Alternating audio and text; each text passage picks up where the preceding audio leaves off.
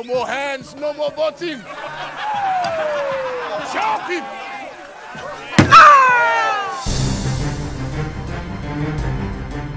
象征永恒爱情的钻石，却背负着无数黑人的鲜血和苦难。故事发生在一九九九年，非洲西部的塞拉利昂这个边陲小国，由于革命联合阵线发动叛乱，内战全面爆发。叛军肆意攻占村庄部落，不支持自己的剁手，因为没有手就不能投反对他们的票了。而精壮汉子拉去矿场淘钻啊！塞拉利昂是世界上最不发达的国家，排名前几，但是矿产丰富，特别是钻石。叛军绑来大量平民劳动力挖钻，再通过黑市交易换钱买武器，扩大势力，赢得战争。而这一类钻石被称为沾着鲜血的血钻石。大黑就是被绑来的劳工之一了。他们村儿被叛军突袭，夷为了平地。然而这天，大黑无意间淘到了一颗极其罕见的大钻胚，绝对的稀有。联想到自己的妻子和两个孩子生死未卜，这颗钻石也许能作为找回他们的筹码。大黑将钻石夹在脚趾下，借口上厕所想偷偷埋起来，哪知道还是被叛军头目给发现了。就在关键时刻，政府军杀来。Give it to me. Go,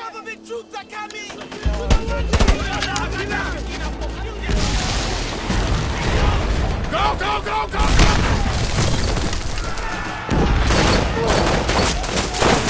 大黑连忙将钻石藏好，一群人不分谁是谁，全部抓入牢里再说。叛军头目的眼睛被扎残了，但是心里可没忘记那颗超级大钻石啊啊！看到了大黑，直接发出威胁：别让我出去，出去了你和你的家人必死。然而这一番对话让同样关在牢里的走私犯，我们的男主阿彻听到了。阿彻曾经是个雇佣兵，以走私钻石和军火为生。前几天刚被抓。作为投机者的他，敏锐地觉察到这个信息的可贵。最重要的是，他需要钱，永远地离开非洲这片穷苦的地方。他最大的两个服务对象，一个是钻石行业唯一的巨头凡德凯普集团，另一个是南非的大军阀。啊，军阀上校也听说了大钻石的事儿，这块肥肉不可能不吃，稍微运作打了个招呼，捞出男主那颗钻石，你必须给我搞到手。没办法，阿彻第一时间找到大黑追问，但是别人一口咬定就是没有的事儿，你听错了，我不知道。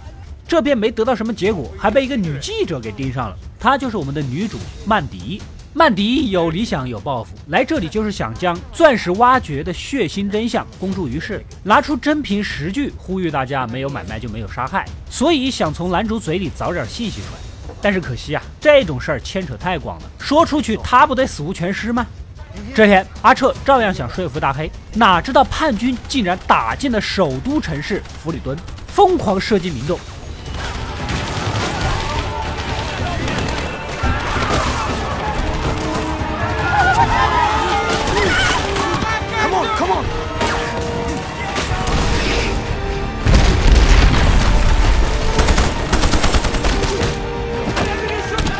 大黑慌了，再加上老婆和孩子下落不明，答应只要帮他找到家人，就交出钻石。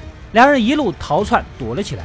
政府军人数不足，想要投降的无一例外被当场处死，城市完全沦陷。而男主两人靠着夜色逃到了城外，两人跟着大批难民，准备一起流浪到政府军控制的北部港口城市龙吉，然后打电话摇人。哪知道因为没有通行证，被堵在了城外。总之，闲杂人等一概不让通过。此时的男主想起了当记者的女主啊，她应该能帮上忙。如果自己独吞钻石，当然是不能去找上校的。哎，作为代价，把钻石的事情告诉女主也无妨，反正有了钻石就可以金盆洗手了。女主还是有点人脉关系的，一下就查到了大黑家人在几内亚的难民营。由于不确定里面混没混入叛军，只能全部都隔离在这里。看到老婆孩子的大黑很开心，但突然发现大儿子根本不在其内。原来呀，儿子被叛军拉去，天天上什么洗脑课，什么为了塞拉利昂的自由，我们要拯救国家，听懂掌声啊呜之类的，甚至还拿活人给他们当靶子练。大黑儿子直接被洗脑成功。事后，男主将自己知道的血钻石洗白的内幕流程毫无保留地告诉了女主。他呀收来这些钻石，然后经过中间人买通海关，拿到邻国利比里亚的文书，这批货摇身一变成了合法开采的钻石，再运到印度，跟世界各地的钻石混到一起。从这一步开始，谁都没办法再追溯来源了。钻石基本都由巨头凡德凯普集团买入，为的是严格控制市面上的流通和供给，将钻胚存到他们的地下保管库，稳定市价。叛军挖来的钻石数量其实是很多的，如果都到了市面上，整体价格就会崩盘，所以他们也必须买下这些血钻。简而言之，凡德凯普集团可以说是间接的资助了战争的延续。这一番内幕，女主听的是触目惊心呐。可真正的新闻是讲究证据的，瞎说那是造谣。男主答应，只要帮他找到了大钻石，我这证据的小本本就交给你。交易达成，女主安排他们伪装成记者，坐上大巴出发。哪知道半途遇到了叛军，几个人坐上吉普就疯狂逃避。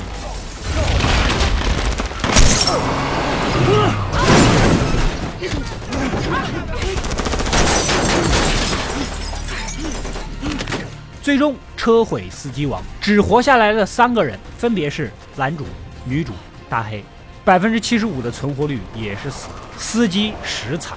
三人在树林里穿梭，遇到了一个部落啊，以为他们是叛军。就在对方要开枪的关键时刻，女主急中生智，以采访为由安抚住了对方。Excuse me. Excuse me. Hi, uh, I'm Maddie Bowen with Vital Affairs magazine. Wonder if I could take your picture. I'm just get my camera out. I um, I've I've heard about your struggle, and I'd love to know more about it. Would you mind if I if I took your picture? Maybe everyone could come together. Everyone could all come in together, and I. You come over here and come in nice and close. That's good. Yeah. That's great. And we'll get one with all of us. There you go. That's perfect. Have one together. Us together. What do you think? like this, yeah? Cheers. 最后呢，还成了好朋友。他们部落算是这个战火纷飞的国家里难得一见的世外桃源。物资虽然匮乏，但孩子们快乐的生活。 原来呀，很多孩子都被叛军抓去洗脑，这些呢都是他们解救回来的。部落的首领是个老师，实不相瞒，那些叛军有些甚至都是他教过的学生，所以呢还是要给他面子。大家一商量，明天有老师带三人过关卡，相信应该是畅通无阻。结果叛军虽然是他的学生，但路口守着的是抓来洗过脑的新生代熊孩子，谁认识你啊？小爷们一枪崩了过去。We are teachers in our way to Bono. Only RUF on the road. Yes, RUF yes, only. I, I understand that. Only but, son, this is it. Don't move! Don't move! 男主抓过方向盘，赶紧跑了，一路开到了军阀上校的军事基地。上校一方面利用男主跟叛军做军火走私生意，一方面又受塞拉利昂政府的委托过来剿灭叛军，收取佣金。所以他两头赚钱，堪称一鱼两吃。这他来的真是个商业鬼才呀！不过这里是非洲，这就是生存规则。眼看待下去，钻石就要落到上校手里了。男主回过头找到女主，把证据的小本本递了过去，让他乘军用直升机回港口。接下来的钻石任务他自己会完成的。女主很不舍，但也只能听从。男主悄悄偷了一批物资，赶紧拉着大黑朝小路跑。一路步行，躲过了巡逻的叛军，经过被屠村的村子，离目标地点是越来越近。而大黑从一个幸存的路口老大爷口中得知，叛军带着一批童子军就在前面的矿场。想到自己的儿子生死未卜，大黑决定先找儿子。两个人直接干了一架。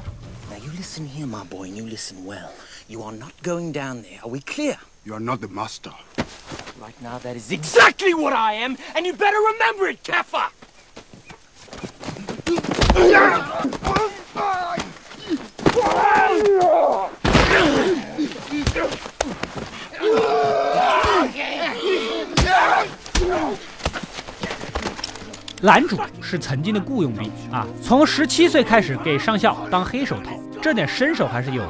大黑是个老实人，钱财他不在乎，只在乎家人。眼看对方是爱子心切，阿彻还是决定帮帮他。两人爬山涉水的，终于到了矿场。一眼望过去，旁边就是叛军的主营地，全是武装力量。搞定这批人比打老团环还难，根本打不过嘛！赶紧打电话给上校，请求空中打击，然后静等收场。结果一觉醒来，大黑耐不住，还是跑到营地找儿子去了。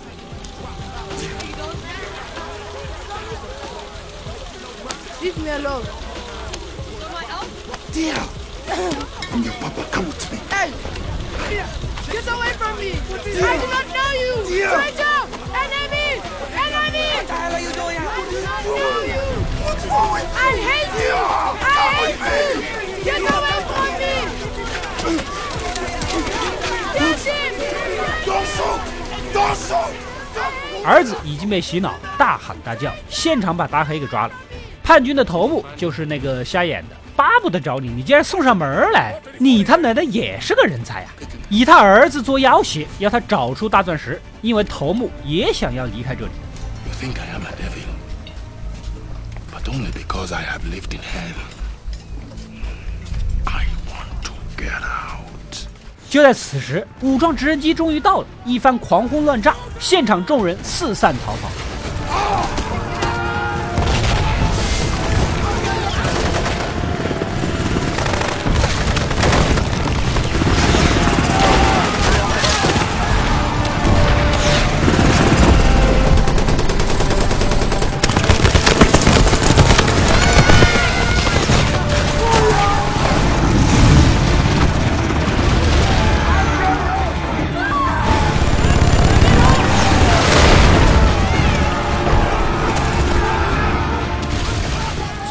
上校的武装部队完整的俘虏了所有人。上校一从飞机上下来，最关心的还是大钻石，但是大黑打死都不说。男主跟上校谈好交易，四六分，然后逮出大黑的儿子做要挟，大黑不得不认怂啊，带着几个人来到了埋藏地点，结果发现这里全是洞，显然叛军那边早就派人挖过了，就是没挖着啊。大黑卖力的寻找着，而阿彻发现旁边两个卫兵戒备心很强，有意无意的用枪指着他们俩啊，这个势头别人看不懂，他还不懂吗？只要找到了钻石，他们俩命丧当场啊！赶紧给大黑使了个眼色。大黑为人很老实，但卫兵的杀气他还是感觉得出来的。假装找不到，上校怒了，用枪指着他的儿子，再磨蹭，我给你一个永远不会顶嘴的儿子。大黑只好假装继续找，趁机一敲砸掉了上校的枪。男主眼疾手快的解决掉两个卫兵，然后打死了上校。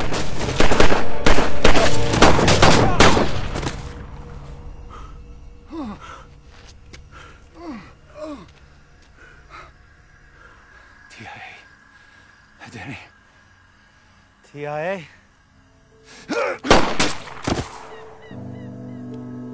然而他的胸腔中弹，三人挖出钻石，赶紧逃走。头天，男主还准备了 B 计划，叫来了自己的老搭档，在坐标附近的山顶接他们。但是由于失血过多，加上一番跋涉，根本就走不动了。大黑直接把他扛了起来，朝着山顶而去。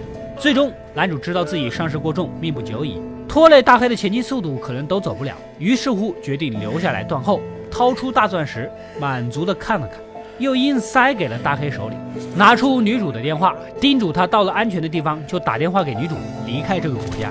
此时上校的人也追了过来，男主拿着枪阻挡着追兵，最后一口气又给女主打去电话，让她好好的去接大黑父子俩。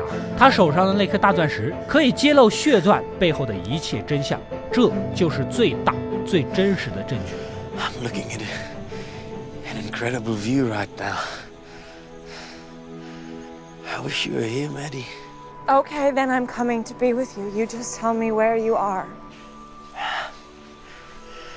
I'm really happy I met you. You know that? Yeah, I'm, um. I'm really happy I met you too. And uh, I wish I could be there with you.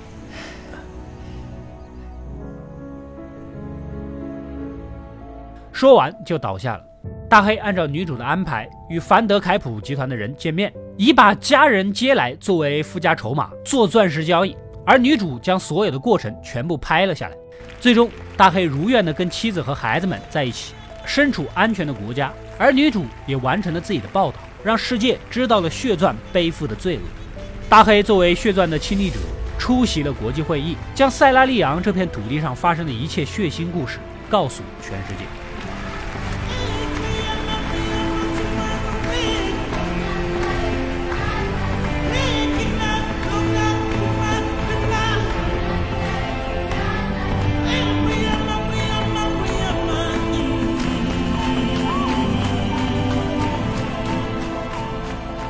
二零零三年，四十个国家联合签署了金伯利进程验证机制，就是任何一颗合法开采的钻石，从源头就封装到防损容器里，并附上金伯利证书，才可以被出口，否则不明来源的钻石一律禁止。虽然能一定程度上阻止沾血钻石的流通，但最有效的方法还是消费者不要购买这些钻石。故事到这里呢，也就结束了。电影中操控钻石流通和销售的巨头公司啊，说的就是现实中的戴比尔斯公司。作为全球合法垄断的企业，全球的毛坯钻几乎都是通过戴比尔斯公司交易。这么唯一的公司，相信大家还是非常陌生的。但一句“钻石很久远，一颗永流传”的广告语，就是出自戴比尔斯。当然了，电影里的那些事儿基本是属实的，无法回避。电影的背景发生在塞拉利昂十一年的内战期间，造成了超过两百万人流离失所，而这个国家总共也才六百多万人口。战乱加上本来就贫穷，导致这个国家三分之一的人根本连字都不认识。正是因为教育的缺失，又更容易被蛊惑参加他们根本就不知道为了什么的战争。当然了，发动战争的人知道为何而战，为了权力，还有钻石。明明是大自然赋予人类的宝藏，却偏偏被个别贪婪的人想据为己有，而且还有一群人愿意为之奋斗。钻石被人为的控制价格和流通，通过大量的营销，最后反倒成了人们的定情信物。如果你要问为什么大家愿意为这种光彩夺目的东西买单，除了稀有性、观赏性和耐久性以外，恐怕还要加上它的图腾属性。目前世界上最大的钻石叫惊喜钻石，在泰国国王手里。第二大的叫库里兰一号，没错，就是劳斯莱斯库里兰的那个库里兰，镶嵌在英国国王的权杖上，有拳头那么大。还有一枚库里兰二号，镶嵌在国王的王冠上。这两枚是由一块形状不规则的库里兰钻石经过切割后最大的两颗，其余也有放在皇后王冠上的。总之，全部归属英国王室。还有曾经属于法国国王的希望蓝钻石，属于土耳其苏丹的神像之眼钻石。曾属于俄国女沙皇叶卡捷琳娜的奥尔洛夫钻石等等等等，哪个不是王公贵族？他们都热衷的东西，能不抢手吗？民众当然乐于效仿。即便不是血钻，合法开采钻石也会造成大量的环境污染。